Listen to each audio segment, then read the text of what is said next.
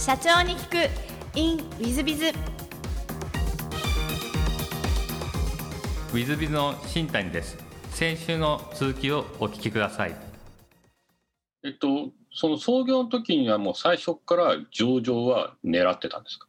えっ、とですね、上場っていうところまでは正直気持ちとしてはそこまで思ってなかったですね。うん。というか、まあ、そういうこうビジネスのことをそんなに知らなかったっていうのがありました、うん。そこまでは。ただ、やっぱり創業して半年ぐらい経った時に、一定程度こう事業があのぐっと伸びて、でこれ、なんかこう、投資家の人とかに、なんかこう、僕らその創業した創業創業の時にあのあのベンチャーキャピタルから出資受けてるので、その方に半年ぐらい経った時に、いや、笠君、これ、利益1億ぐらい出して上場できるよみたいな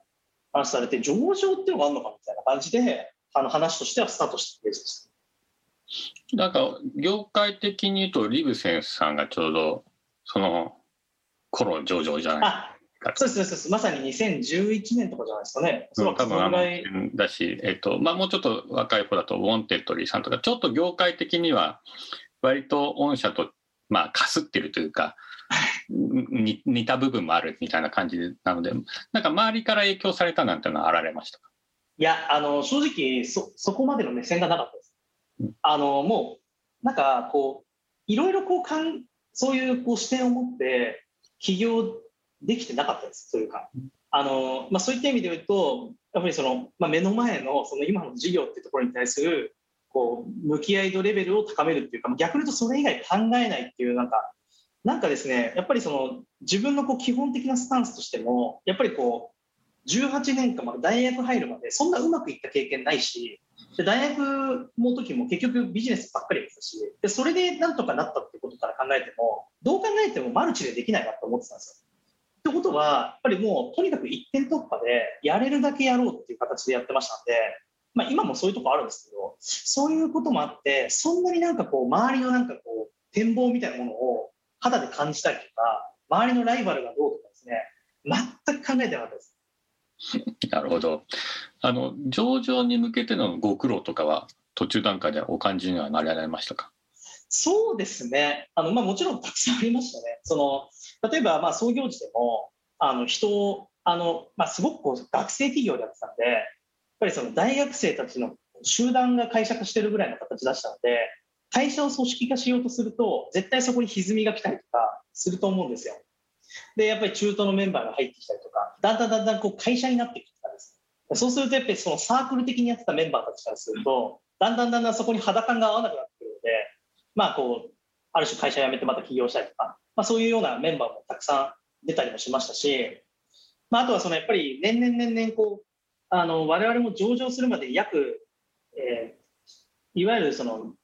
借り入れ、銀行の借り入れも含めて、あとはベンチャーキャピタルからの投資も含めて、総額大体20億円を調達して、あの、ガンガン投資してましたんで、まあそういった意味ではそのキャッシュアウトするリスクともこう向き合いながら、こう、あの、どうやってこう会社をよりさらにレバレッジかけて大きくできるんだろうかってことに向けて取り組んでましたね。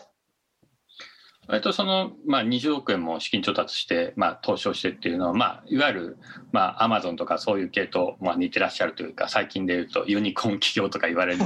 はい。まあ、ちょっとちっちゃいファンという感じなんですが、はいその辺の知識はもう最初から終わりでいらっしゃったんですか？いや、それはなくて、やっぱりその最初、その一番最初にその創業時に支援してくれたベンチャーキャピタル以降、まあ、ざっくり丸3年ぐらいは調達してなかったんですよ。というか、まあそういう、なんていうんですね、頭にもなかったんですよね。一定程度業績も回っていて、むしろその投資するっていう、こう、なんていうんですかね、そういう手法があまり思いついてなかったと思いました。その出資を受けて、こう投資をして J カーブを描いていく。そういった仕方っていうのが頭の中になくて、でそこが、まあ、たまたまその出会ったその投資家の方々とかとこうディスカッションを重ねていく中で、あ、そういう戦い方でより会社を大きくしていくんだなってところの、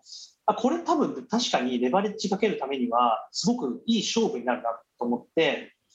で、もう最初からずっと思ってるんですけど、まあ、今でもまだまだだなと思ってるんで、あれなんですけど、正直自分たちぐらいのその当時の規模だと、まあ、会社が仮に潰れたとしても、まあ、極端な話、そんなにこう、社会的な影響はないわけですよ。その、となると、あの、その存続を目的にして会社経営やる必要性って全くないと思ってるので、とにかくその投資フェーズだろうと、まあ、リスクを持って結果的に大きくなれるチャンスがあるんだったら積極的にそれを使おうっていう、まあ、そういうスタンスでしたんでなんかそれを知ってあこれは自分にすごくフィットするなっていうふうに思った次第でしたね。なるほど、ありがとうございます。なんかこう、組織が大きくなっていって上場を目指してると、まあ、いわゆるガバナンス、コンプライアンスとか、あとマネジメント上の問題とか、そういうので悩まれたことはあまりなかったですか？いやいや、あのそういうのももうあの、やっぱり未経験のことばっかりでしたので、もうたくさんありまして、やっぱりその、なんて言うんでしょう、我々もですね、結構その、メンバーのその、そういったそのフェーズフェーズでメンバーが入れ替わったりもしていたので、まあ、そういったところではマネジメントに苦労してたところも、まあ、ただありましたね。やっぱりその、まあ、これはそのやっぱり自分自身も、こう、なんていうんですかね、経営者として、まあ、その会社の、まあ、こう会社の舵取りをしていく経営者として、マネジメント能力っていうのは、まあ、常に引き上げていかなくちゃいけないことだなっていうのは、まあ、今でももちろん思ってるんですけど、やっぱり当時はそれがよりさらにこう、あそんなに高くなかった。まあ、そういったところから結果的にあの離脱を生むケースもありましたし、まあ、一方でその新規の事業っていうところもたくさん作ってたので、でもやっぱり上場準備しようとすると、そのガバナンスをまさに整えなくちゃいけない。このその整えなくちゃいけないっていうこうプレッシャーを社内に与えつつも、いやいや、事業を成長させろよっていうプレッシャーを与えるっていう、なんか両面のプレッシャーを与えなくちゃいけないっていうか、こう特に上場準備フェーズっていうのはすごく重要だと思うんですよね。まあ、今はもちろんそのそれもガバナンスすごい重要なんです一定程度とはいえガバナンスは効いてるのでその中で新規事業を作ってるから逆に言うとまだ楽で当時はガバナンスがそこまでまだまだ効いてない中で聞かせながら新規事業を作るんでこれものすごく難しいなっていうのは数年思いましたなるほどどうあのどうですか？あの上場した後と上場前とでなんか何か差があるっていうことはございますでしょうか？あでもたくさんあると思いますやっぱりその、まあ、まずどうでしょうねまあ、一つは採用ですよね。まあ、これはもう皆さんおっしゃると思うんですけど、基本採用活動においての、やっぱりその信用力が圧倒的についてると思うんですよ。特に大卒者。やっぱりその、最初に就職するっていう会社を選ぶ大卒者からすると、まあ、る程度やっぱり上場会社っていうところの、にに対しての目線感っていうのは一定程度、まあ、ポジティブに見てるというふうに私としては認識してます。で、まあ、加えてですね、やっぱり我々ってあの各領域のインターネットのメディア事業をやってるので、各領域ごとにお客さんを獲得してくるところがまあすごく重要なんですね。例えば就職で言ったら採用する企業を出したりとか、昨年マンデーしましたけど、リフォーム領域で言うと、え全国の施工店さんとかですね、あとはあのカードローン、ファイナンス関連で言うと、金融機関、まあ、そういうですね、それぞれのお客さんを開拓するにあたって、やっぱりその上場会社になったことによって、トップセールス的にあの上からアプローチするってところも断然やりやすくなりましたしで一つ契約書を締結するっていうことにとってもやっぱり上場会社になったってことによっての他社から見られる余震の,、まあその見られ方っていうのもだいぶ変わったと思ってますし、まあ、あらゆる面でこう対外対外的なところからの見られる見られ方が変わったんじゃないかなと思っていてそれがすごくポジティブに働いてるなっていう実感値があります、ありがとうございます。そうしましたの、えー、宣伝がてら、御社の事業内容をご説明いただければと思っております。あありがとうございます。えっと、まあ、我々はですね、今、えー、非日常体験って呼んでるんですけど、まあ、あの非日常体験っていうのは、いわゆるユーザーが日常的に、まあ、あの食べ物を食べるとか、何かの洋服を買うとかですね、旅行に行くとか、そういう日々、日々日常的に考えることではなく、まあ、就職、リフォーム、ファイナンス、まあ、いろんなですね、こう日常的じゃなく非日常的に考えるような領域においてのユーザーの意思決定の支援をするために、ユーザーと事業者さんのマッチングビジネスというのを展開しています。これあの、いわゆるですね、ユーザーさんからすると、非日常だからこそ不透明、なかなか非日常だからこそ意思決定が大変、そういったマーケットにおいて、よりオープンな情報であり、より皆さんの集合値を提供することによって、まあ、多くの意思決定を支援していきたい。でそして、事業者さんにとっては、これまで紙だったりとかチラシ、まあ、そういったまたリアルな営業、まあ、そういうところでですね反則活動にすごくこうお金をかけていたところを成果報酬で効率的にユーザーを獲得することができるということによって、まあ、ある種彼らの業務効率化の一つをマッチング DX というところで取り組んでいるとそういうような会社になっています。で、まあ、こういった事業展開というところを通じてですね、まあ、我々まさに今、中期経営計画を立てて取り組んでおりますが、来期、来期タイミングでですね、売上高100億円の EBITDA20 億円以上というところの業績計画というところに向けてですね、今、急成長を果たそうとしているという会社ですね。はい。はい、ありがとうございます。そうしましたら、あの、ちょっと違う質問もさせていただければと思っております。はい、えー、好きなもの、好きなことをですね、事前にお聞きしててですね、すごいですね。仕事、仕事ということで、仕事以外は ご趣味とかも仕事以外はない感じでいらっしゃいますか？そうですね、あの、考えたんですけど、なかったです。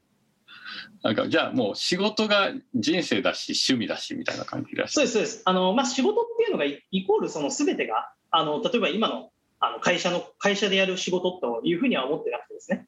例えばあのそれはその中には当然ながら例えば個人活動も生まれるかもしれませんしあのいわゆるそのなんていうんでしょうお金になかなかならないような事業だったりとか、まあ、あのサポートだったりとか、まあ、いろんなものがあると思うんですよ。そこも踏まえてやっぱりその総括するとやっぱり自分は何かをこう生み出すことを通じてその世の中的に何かがこう残るような世の中的に何かの価値があるようなことに全て時間を使いたいなと思っていて逆に言うとだから自分が何かを楽しみたいみたいなのはそんなにないんですよね。そういうことも踏まえて仕事とさせていただきました。ありがとうございます。あの上場企業のあのプロ経営者らしい あのお話であの大変ですけども、あの座右の銘もお聞きしてまして、えー、1位結実ということで、これをなんか選ばれた理由というのは何かございますでしょうか？これですね、あのまあ、要は一つの、まあ、物事、一つの物事に対して、まあ、一生懸命取り組まないと身にならないよっていう言葉なんですね。これあのいわゆる過去から、え今日までのこれまでの人生を振り返ってもやっぱり集中して、まあ、実現したいと思うならばそこに集中することが最も大事なことであるっていうふうに思ってるんですね。でこれはその例えば新規事業を作る時でもそうですしあの、まあ、何かをこう成し遂げようとする時全てに対してあの言えることだと僕らは思私は思っていて、まあ、そういった意味でですねこう何かをやる時はまず決めたらそれ以外捨てる、まあ、そういうこうスタンスで臨むんだっていうことをこう座右の銘として定めてますね。ありがとうございます。多分リスナーの皆様方おおって声が出てる方もいらっしゃるんじゃないかいやいや。素晴らしい。あの結局多分ですね、まあ、昔からそうなんですけど多分思い返すとその小学校の時に、まあ、6年間こう、まあ、サッカーやめれないとかですね。あの中学校まあ中学校もそうですけど、まあ、特に大学受験で人より何倍もあの勉強をするとかですね。なんかとにかく、まあ、あとはその短距離より長距離速いとかですねなんかあの全てがですね結構その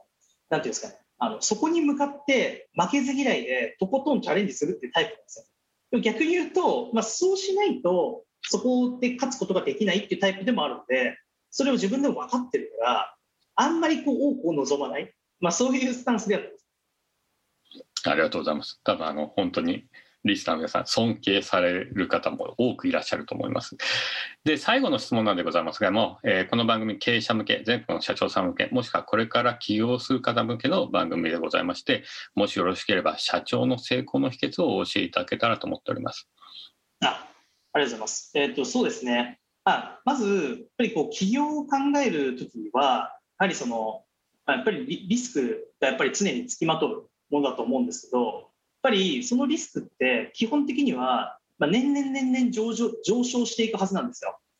で私もなんかよくこうややりたいことやらなきゃいけないこと、まあ、できること、まあ、そういうこうこうマトリックスで考えた時にやっぱりそのできることを増やしていろいろこうやっぱりこう何かリスクを考える時にあ何かやろうとするとリスクを考えてそのリスクを解除するためにはできることを増やそうって思っちゃうんですよね。例えば起業したいでも能力がないからまず簿記の勉強しようとかまずこの、え、スクール受けようとかですねそうやってできることをやっぱ増やしていくんですけどやっぱ起業って起業した瞬間もう完全総合格闘技なんで分かんないことを全部やんなくちゃいけないこととして取り扱わなくちゃいけないんですよね。でそうするとできること増やしてそこからなんかちょっとやろうとかっていう時間はもうないので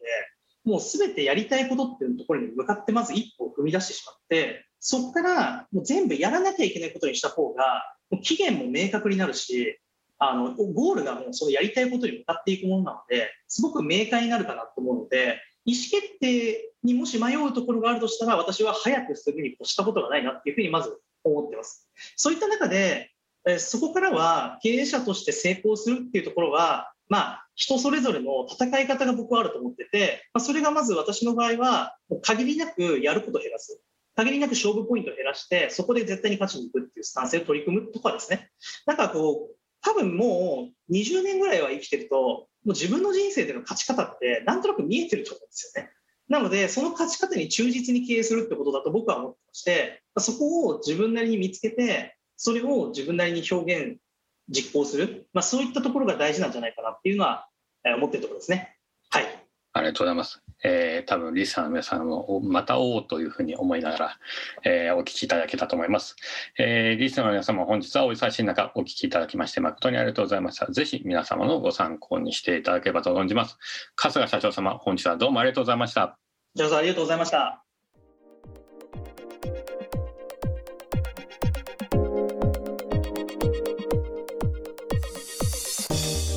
本日の社長に行くインウィズビは春日社長様、ポープポート株式会社さん、マザーズ上場企業の社長様でいらっしゃいました。いや、素晴らしいですね。やっぱり学生で、まあ、起業してそのまま社会人にならずに、えー、創業してそのままで上場まで持っていくわけですから、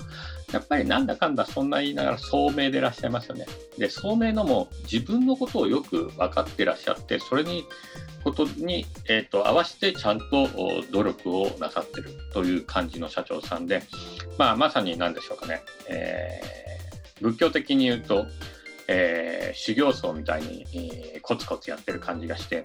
えー、ある意味人間として一番正しい方向性をやってらっしゃるのは春日社長様というふうに私なんか感じました。皆さん方はいかがでしょうか。やっぱり上場指数社長さんのレベルというのはそういうレベルまで、えー、いってるんだなというのを感じさせていただき本当に大変勉強になりました皆さん方もいかがでしたでしょうかぜひ皆さん方1位結実ということで、えー、必死になって、えー、やればあ物事は結実するということで一緒に頑張っていきましょう、えー、本日の社長に行くインウィズはここまで。また来週。3分コンサルティング。W i z b i z が社長の悩みを解決。本日の3分コンサルティングが B 様、えー、機械部品製造業だそうです。現在息子へ3代目の世代交代を進めております。顧問税理士へ自社の保有株の対策経営権の異常え銀行への保証人切り替えなど依頼しております。手続きはうまくいっている反面悩ましいのは現従業員が息子についてきてくれるのかということです。えー、私は先代の考え方に染まっている従業員たちは同じ立場のように高みの見物でやれるものならやってみろや先代社長はこうだった。という態度で接しています。最悪首を切る手もありますが苦労を共にし会社に貢献をしてきてくれた社員を解雇するのは心情的にも法律的にも難しいと感じています。え息子は最近先代社長が言っていたけど社長業は孤独だよねと寂しげに言っていました。会社を変えていこうとやる気を出してくれているのは良いのですがこのままの、まあ、このままこの問題を放置し息子にバトンタッチすれば新社長対社員という最悪な乖離構造を招いてしまうのではないかと危惧しております。どこまで親として現社長として手を加えて良いのでしょうか。厳しく身をアド厳しく身を引いたことが方が良いのでしょうか。アドバイスをよろしくお願いします、えー、大変これ難しい問題ですね。えー、どこの会社さんでもこれからあ事業承継問題は、えー、多かれ少なかれ、えー、必ずいっぱい出てまいりますのでまあちょっと大変な話でございますが、えー、まああのー、何でもそうなんですけど最悪の事態を想定して楽観的に対処するというのが答えなんじゃないでしょうか。ですので前者いなくなってもしょうがないと。ただしやるべきことをきちっとやろう。まあある意味社員さんたちとちゃんと向き合ってみて結果的に辞めていくんだったらもうしょうがない。そういうふうに思うのが一番いいことなんじゃないかなと思います。ですんでまずは息子さん3代目の息子さんが腹をくくことが一番最初なんじゃないかと思います、えー、社長は孤独だよねっておっしゃいますがそんなの当たり前で100人対100人の社長が孤独です。私も社長業やってまして孤独で時折一人で、えー、トイレで悩んだり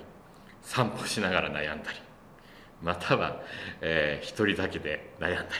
り。そんなもんです。ですのでやっぱり孤独で寂しいということならばその息子さんに、まあ、あのウィズビズの新谷っていうのが、え飲みに連れてって、えくれるらしいよとでも言っていただいて、まあ、愚痴の一つや二つぐらいでしたらお聞きしますのでぜひ、えそういうふうに思っていただいて腹をくくっていただきたいなと思います。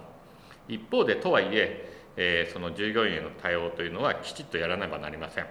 ですので、まあ、ご方針を決め息子さんがご方針を決めそしてその方針に従ってやっていって結果的に従業員が全部入れ替わっても仕方ないと思っていただいたらいいんじゃないでしょうか、えー、前に、え上場企業様のインタビューをした時にその方は2代目で、えー、お父様の会社を継いでえー、た時に、えー、いわゆる番頭さんがあいらっしゃったんですがその人は率いてたんですが番頭さんをとにかく去っていっていただきたいというのが社員全員の意見だったんで去っていただき自分が社長になったと。でその後引き継いでいろんなビジョンを出したりとかですね理念を変えたりとかいろんなことをしていって、えー、引っ張っていっていわゆる上場企業を引っ張っていったわけですが結果的に、えー、60名近くの社員のうち今残っているのは6名という話がございました。2年ぐらいで、えー、あなたに戻ってきてほしいって言った人々がだんだん辞めていくと。こんな感じなんですね。それはしょうがないですね。もちろんなるべく社員さん従業員の方には残っていただきたいと手は尽くす、えー、でもどうしても居心地が悪かったりどうしても会社の方針と合わなかったら、えー、まあ仕方ないですね。お互いの幸せのために去っていっていただくと。こういうことなんじゃないかと思います、えー、実際私どものウィズ株式会社も当初20人引き連れて、えー、外に出しましてえその後どんどん入れ替わって今も20人ぐらいなんですけども、え8割方入れ替わってます。そんなもんだと思います。ただ、えー、私の方針や社会の環境や自分の生き方と合うか合わないかみたいなところがございます。だからそれは仕方ないと。でもなるべくは社員従業員の方に、えー、まあ一緒にやってってほしい一緒にやっていこうということを言ってどうしようもなくなったら、えー、去っていっていただくと。こういう感じだと思うんですね、え、これは他の会社さんでもそうだと思います。で最後ですねやっぱり社員さん古い社員さんがついていっている場合はやっぱりそのお継ぎになった社長さんが何としても自分がこの会社をやるというので、え、立て直していらっしゃいます、まあ、債務超過だったり売上よりも借金の方が多かったりとかそういう企業を立て直した企業の社長さん何人もお聞きしますが皆さん方俺がとにかく社長やる。俺が何とかする。これでなんとかならなかった俺が借金背負って、まあ、自己破産するなり倒産するなりするという覚悟を持ってやったことによって結果的に借金がゼロになりました、えー、売上は3倍になりました。みたいな企業さんを作っている企業さんがほとんどです。結果的にそれは息子さんの腹のくくり方次第だということを示してんだと思います。そういう意味で、えー、ぜひこの B 様の息子さんが腹をくくことが重要だと。ただし社長は孤独なんてまあたまにはお父様がお酒にお付き合いになっていただいてその墓のくくるくくるのを見守ってあげるということが重要なんじゃないかなというふうに思います。ぜひ、えー、祈るなり願うなりして息子さんの成長を願ったらいいんじゃないかなと思います。えー、本日の3分コンサルティングはここまで。また来週。